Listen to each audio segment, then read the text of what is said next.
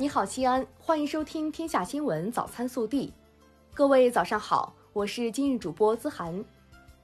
今天是二零二零年四月十六号，周四。受冷空气和偏南气流共同影响，预计四月十七号至十八号，全市有一次降水、降温、吹风天气过程，全市日平均气温下降六至八摄氏度。首先来看今日要闻。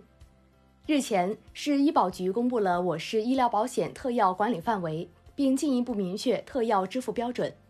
参保患者按照相关规定，在享受相应基本医疗保险待遇后的个人负担部分，可享受二次补助待遇。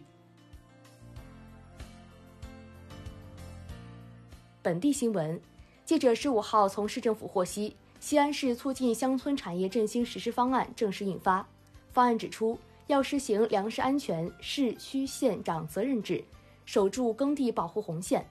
到二零二五年，粮食生产面积稳定在四百万亩左右，产量保持在一百二十万吨以上。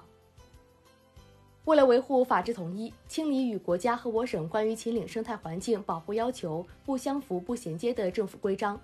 四月十五号，市政府决定修改西安市实施《中华人民共和国水土保持法》办法。废止西安市秦岭生态环境保护管理办法。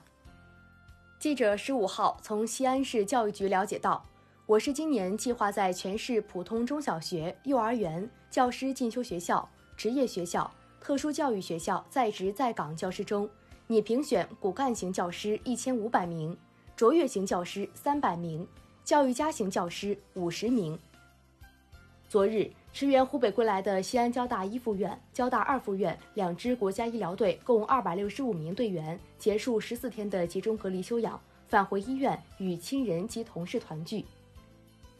位于长安区都曲街道的长安长宁生态体育训练比赛基地项目，作为十四运射击射箭主场馆，目前主体施工已经完成，工程预计今年六月底竣工。近日，西安地铁三号线一期工程首列增购车辆成功运抵港务区车辆段，将有效缓解线路客流压力。十五号，西安地铁五号线一期工程建设迎来新进展，由中铁电气化局集团、西安电化公司承建的和平村主变电所变压器一次冲击成功，标志着和平村变电所成功售电，为全线带电施工提供强有力的电源保证。近日，随着教学楼、一体楼基坑全面开挖，西安航空基地第一初级中学项目正式进入基建阶段。该项目计划年内实现主体竣工，明年九月正式投入使用。昨日，国家统计局陕西调查总队发布调查报告显示，目前全省就业形势明显好转，一季度互联网就业人口较去年同期增加了一倍，居家网络办公和网络经营等成就业亮点。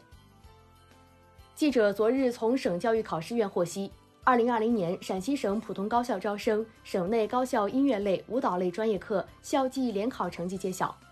考生可登录陕西省教育考试院门户网站或陕西招生考试信息网查询。国内新闻，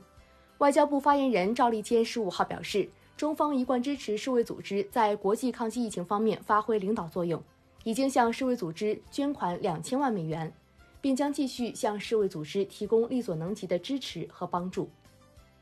国家卫健委十五号表示，截至四月十四号，累计报告无症状感染者六千七百六十四例，其中境外输入五百八十八例，累计转归为确诊病例一千二百九十七例。国家医疗保障局、外交部、财政部、国家卫生健康委员会日前联合下发通知，明确外籍新冠肺炎确诊和疑似患者。未参加我国基本医保的医疗机构，应当先救治后收费，确保应收尽收。医疗费用由患者个人负担。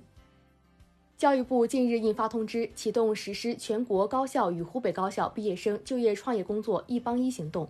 首批确定四十八对高校开展帮扶行动，时间为二零二零年四月至九月，并将根据疫情防控安排适时调整。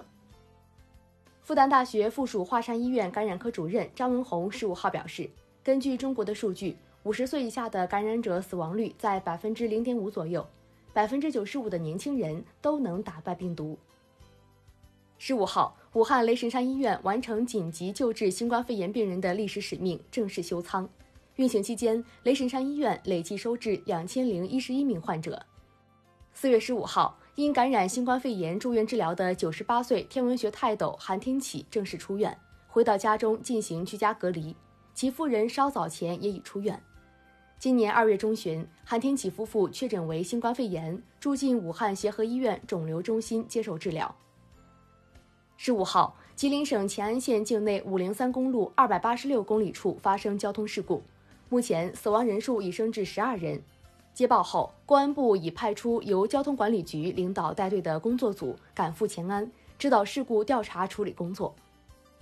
针对近日网传山东理工大学学生虐猫事件，山东理工大学十五号发布公告称，经与公安机关一起调查核实，该校学生范元庆存在虐猫，并在网上发布。转发他人虐猫视频情况，依据该校学生学籍管理规定，对其予以退学。联合国教科文组织世界遗产中心近日发布消息，受全球新冠肺炎疫情影响，第四十四届世界遗产委员会会议——世界遗产大会将推迟举办。第四十四届世界遗产大会原定于二零二零年六月二十九号至七月九号在我国福建省福州市举行。以上就是今天早新闻的全部内容。更多精彩内容，请持续锁定我们的官方微信。明天不见不散。